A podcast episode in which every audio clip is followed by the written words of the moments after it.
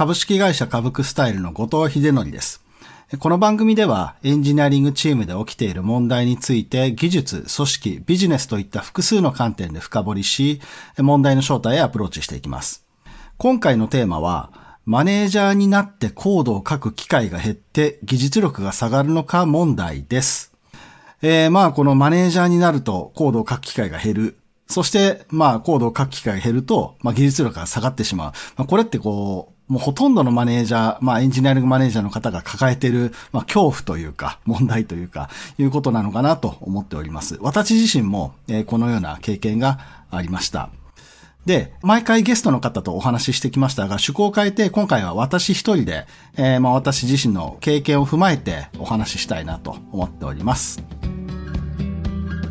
エンジニアリングマネージャーの問題集。というわけで、まあ、こう、マネージャーになってコードを書く機会が減るとか、まあ、そういうところをお話ししていくんですけれども、まあ、そもそも私が自分でコードを書いて、プレイヤーとしてやっていた時期から、まあ、徐々にマネージャーになったみたいな、こう、フェーズがありまして、そのあたりで自分のこう考えがどう変わっていったのかというところについて簡単にお話ししてみたいなと思っています。で、まあ私、ソフトウェアエンジニアとして20年ぐらいこの業界でやっておりまして、当然、あの、最初の頃、まあかなり長い間、プログラマーとしてバリバリソースコードを書いていましたし、まあ自分で設計もしていました。で、まあ、自分で言うのもなんですけれども、結構自分はこうコードを書いたり、システムというかソフトウェアを設計するのが、なんか得意なんじゃないかなというか、まあ少なくともすごく好きだと思って、えー、取り組んでいたんですね。で、なんかそこはこう、うん、まあ、こう言うとすごく傲慢に聞こえちゃうと思うんですが、まあなんか自分がやるのが一番上手だし、まあなんなら一番早いみたいに思ってやっていたんですよね。まあそれでたくさんのシステムを作ってきたし、結構成果も上げてたと思っています。ただ、まあやっぱりそういう考え方なので、えー、他の人と一緒にこうソフトウェアを作ったりだとか、まあ他の人に仕事を任せるだとか、まあそういうところが、まあ正直なところ全然上手じゃなかったと、下手だったというふうに、まあ今では思っています。で、この、なんて言うんですかね、自分でやるのが一番早い病みたいなのって、まあ、このソフトウェアエンジニアに限らず、まあ、社会人一般にある、こう、問題というか、病というか、あみたいなところで広く知られているものだと思うんですが、まあ、私自身もそれにかかって、結構長い間、それを患っていたのかなと思っております。なので、本当自分はもうソースコードを書くのが好きだし、自分で設計するのが大好きだし、ずっとそれをやっていたいぐらいに思ってたんですよね。ただまあ、あの、ある時点というか、まあいろんな開発に参加していったり、まあコミュニティに顔を出したりしていく過程で、まあそうじゃないだろうっていうことにだんだん気づいてくるわけですよ。っていうのがまあいくつかの経験があって、まあお話ししたいものとしては、まあ3種類ぐらいあって、まず一つはですね、まあ30代半ばくらいの時に、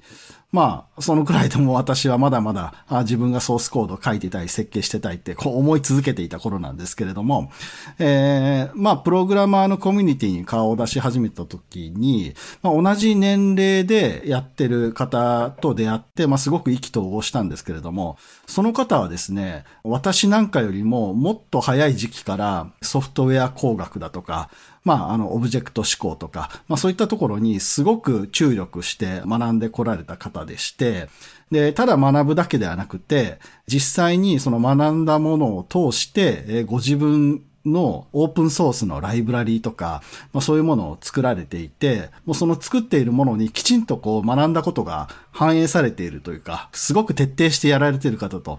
出会ったんですね。で、その方と、まあ、まあそういったこう活動を見たりだとか、その方とお話ししてると、ああなんかもう自分なんかとはもう圧倒的に違うレベルでソフトウェアの設計とかソフトウェアに対するこう向き合い方とか、まあそういうのをやってるなというふうに痛感したんですよね。なので、まあそれがまずかなり大きな経験として、まあ自分が別に一番ってわけじゃないよねっていうところに気づいたっていうところですね。で、まあその方とは実際意気投合して、一緒にこうコミュニティ活動を結構長い間やらせていただいて、僕自身もすごく勉強させてもらって、自分の成長にもつながりましたし、まあすごくいい経験だったりしました。っていうのが一つと、まあその人を通じてまた多くの方と出会わせていただいた中では、自分よりも、まあ年齢で言うと一回りぐらい年上の世代のエンジニアっていうんですかね。まあいう方々と出会う機会がありまして、まあその方々たちはですね、まあソフトウェアというかシステムを作るっていう仕事をものすごくたくさんやってこられた方々で、まあソフトウェアの設計というところを超えてシステムをどう設計するのかだったりだとか、まあモデリングみたいな手法を通じてどうシステムをこう捉えていくのかみたいなところを本当に突き詰めてやってこられた方々と出会ったんですね。で、もうなんか自分がこう本を読んで分かった気になってるような設計論だとか、そういうのとかもう全然違うレベルで、ご自身でこう設計手法とか、あの、モデリング手法を編み出されてるような方々だったので、まあこれもまた、なんか自分とはまるで違う経験を積んできていて、同じ年齢だったとしても、なんかこう全く到達しないだろうなっていうような方々だったわけですよ。なんでそういう方々と出会ったことで、もう自分とは全然違う世界があるんだなっていうことに気がついたというか、いうところもあって、まあそれもまたその自分自身が一番できるとか、自分自身のやり方が一番早いとか、いう考えをこう完全に打ち砕く経験になったりもしましたね。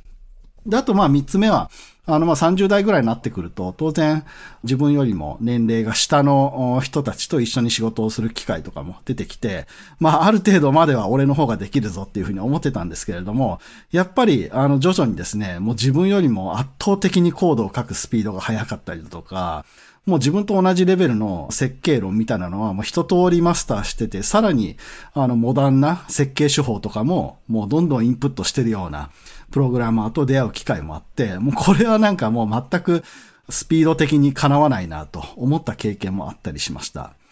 まあ、それ以外にももっといろんな、こう、出会いを通して自分自身の目が開いていったっていうことなんですけれども、こういう経験を通じて、まあ、自分一人で作れるものって、やっぱり限界があるし、必ずしも自分が一番で早いわけじゃないっていうことに、もう完全に腹落ちして、なんかこう自分だけではなくって、より多くの人とうまくものを作っていく。その中で自分ができる適切な役割、立ち位置っていうのを、まあその時その時に応じて見つけて、まあ、うまく物事が進むようにできるた方が、まあいいんじゃないのかなっていうふうに思うように、なんか自分の考えが変わってきたというところがあります。その結果の一つとして、まあ、マネージャーっていう役割で仕事をするっていうところに、まあ、チャレンジする機会とかもあったので、えー、その選択をして、まあ、いろいろマネージャーとして振る舞ってきてるというところがあったりしますね。なので、まあ、あの、マネージャーになってコードを書く機会が減るのかどうか、まあ、書く機会が減って技術力が下がるのかどうかというところと、まあ、ある程度関係がない前提の話みたいなところをしてきているんですけれども、まあ、まずあの、そもそも技術力云々以前に、なんかこう、そういう仕事の仕方も面白いんじゃないかという気づく機会があって、まあ、私は選択してきているというところがあります。私の場合、そうこうして、こう、マネージャーという仕事をやることになりまして、まあ、今回のテーマとしている、こうマネージャーになったらコードを書く機会が少なくなって、技術力が下がるのか、あということに関して、まあ実際私も、ここ何年かコードを書く機会っていうのはもう激減しております。ただし、まあまあ私自身の主観ではあるんですが、じゃあ技術力っていうものが下がってるかというと、いやいや下がってないというふうに言いたいと思っております。で、まあこれってこう技術力の定義の問題なのかなというところも考えておりまして、まあ多くの特にプログラマーとして今あ第一線で活躍している皆さんが技術力という言葉から連想するものっていうのはやっぱりコードを書く力コードを書く速さだったり、それから難しい問題に対してどう、こう、ソリューションを描いて、えー、ソースコードに落とし込んでいくのかっていうような、まあ、設計というんですかね、いうところも含めた、あまあ、実装力っていうところが、おおむね技術力ということで表されるところかなと思っています。で、この意味での技術力っていうところは、やっぱりコードを書く時間っていうのが相対的に減ってしまうと、まあ、その分、こうなんか下がっていくというか、やっぱりこう、突然何かを作ってって言われてもすぐに手が動かないみたいな状態になってしまったり、まあ、あの、各プログラミング言語の新しい機能だとか、まあ、そういうもののキャッチアップとかができない状態になってしまうので、まあなんかこう、上手に書けないだとか、まあ、こう、なまってしまうというか、まあそういう状態になるのはもう事実としてあります。ただまあ、私自身が考えるのは、技術力って言った時に、そういうコードを書くって言った、まあ、一番の具体的な実装力だけじゃないよね、というふうに考えてるんですね。で、まあ、技術力って言った時に、これはまあ私の考えなんですが、まあ、何らかの、こう、問題に対して、こう、それを解くようなシステムというか、ものを、こう、作る力だというふうに捉えていて、まあ少し抽象的な定義なんですけれども、まあ問題を解く何かを作るって言った時に、ソースコードを書くことだけが、あの、すべてじゃないというふうに思うわけですよ。まあ例えば、すごく大きな問題をすごく大きなソリューションで解くとなったら、一人で書くプログラムだけでは、こう解ききれないと思いますので、なんかチームでものを作るということが必要になってくるといった時には、その技術力の中に、まあ、チームをうまく作って、そのチームで、えー、ものを作って解いていくということも含まれると思うんですよね。ということもありますし、またはまあそもそもなんかこう問題自体がすごくふわふわしているときに、じゃあまあこの問題のどの部分から解いていきましょうというような、まあ問題自体を再定義するような力、まあスコープを定義するような力だったりだとか、まあ、スコープを定義した後に、まあ、どういう順番で作っていくのか、みたいなスケジューリングみたいな力だとか、まあ、そういった諸々全般、えコードを書くっていうことの周辺にあるものっていうのがすごくたくさんあると思うんですね。で、そういった部分も含めて、まあ、今ちょっとプロジェクトマネジメント寄りのことをたくさん言っちゃったかもしれないんですけれども、まあ、プロジェクトには限らない、システムを作るというところに関係するような、諸々のことが、まあ、技術力という言葉に入ってくるのかなと、私自身は考えています。で、えー、そういうふうに技術力を捉えたときには、まあ、マネージャーになって、その技術力が下がるのかというと、まあ、コードを書く力っていうのは、まあ、ちょっとずつ下がるかもしれないけれども、コードを書くっていうことを抽象化して、なんか私の定義としての問題を解くものを作る力っていうふうに捉えたときには、むしろその力は上がっていく側面もあるのかなというふうに考えてるんですね。マネージャーになることによって、え問題実態をこううまく捉えることができるようになったり、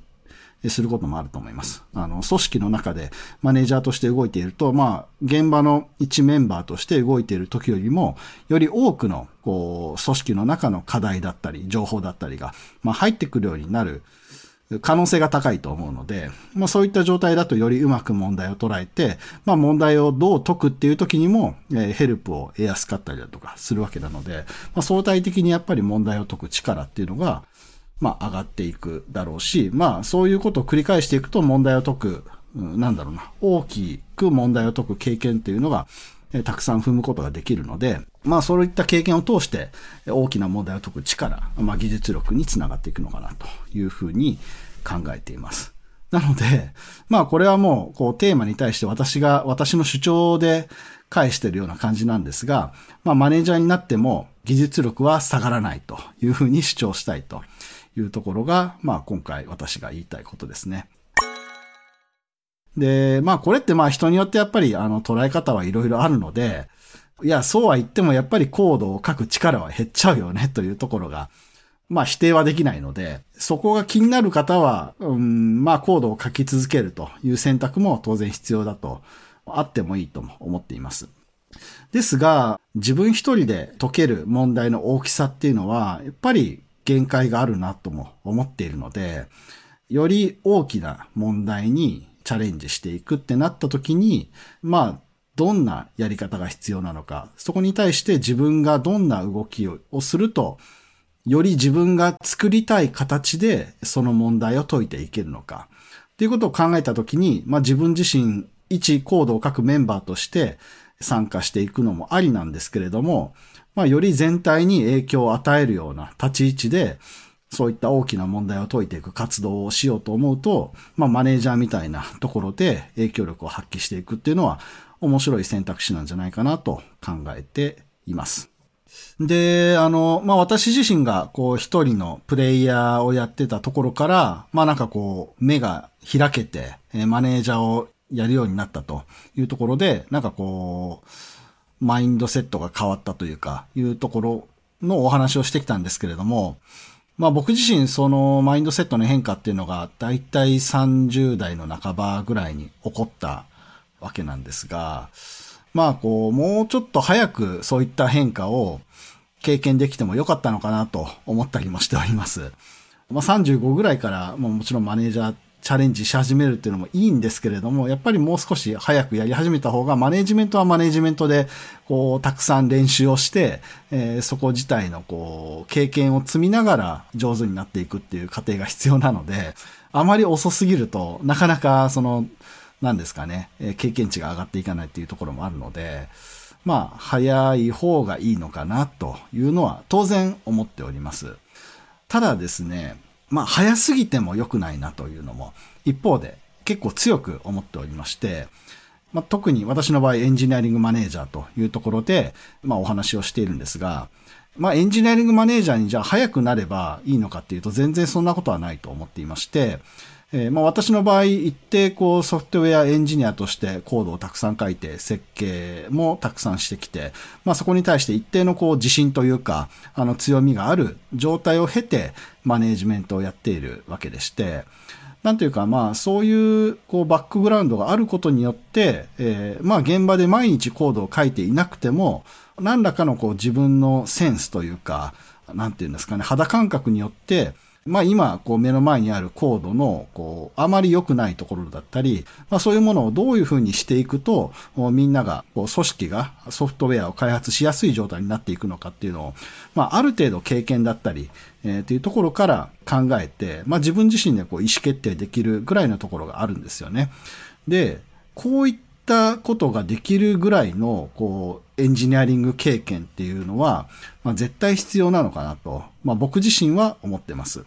で、これがない状態で、まあ、自分がコードを書いても一番早くはなれないから、もうマネジメントやろうみたいな感じで、マネージャーをやっちゃうと、まあ、それはそれで、なんかこう、絶対苦労すると言いますか、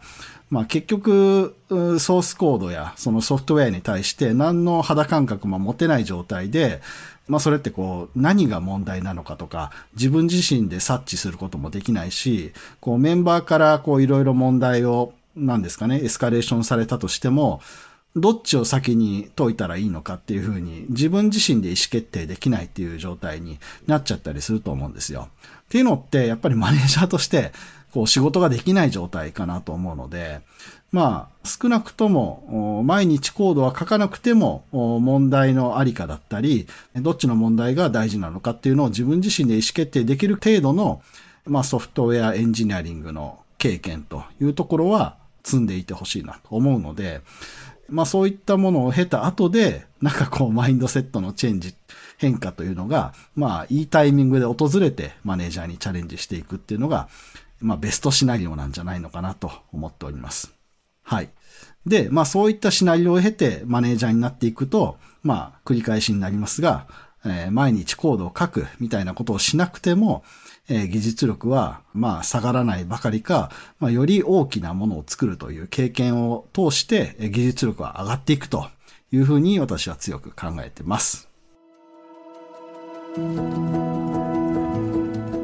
今回あの、こんな感じで私自身の経験ですとか、まあ私が今こんな風に考えてるよっていうことをお話ししてみました。あの、なかなか自分一人だけで長い時間喋るっていうのは難しいなと思いながら話しておりますけれども、まあ話すことによって私自身もなんかこう考えがまとまる部分もありますし、まあもしかしたら皆さんのこう役に立つ話だなって思っていただける部分もあるかなと思っていますので、まあ、今後もまた別のトピックでお話ししてみたいなと思っております。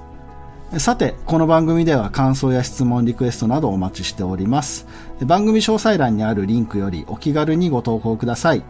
ツイッターではハッシュタグ EM 問題集をつけてツイートしてください。EM はアルファベット、問題集は漢字でお願いします。そして Apple Podcast や Spotify の Podcast ではレビューもできますので、こちらにも感想を書いてもらえると嬉しいです。お相手は株式会社株クスタイル COO 兼 CTO の後藤秀則でした。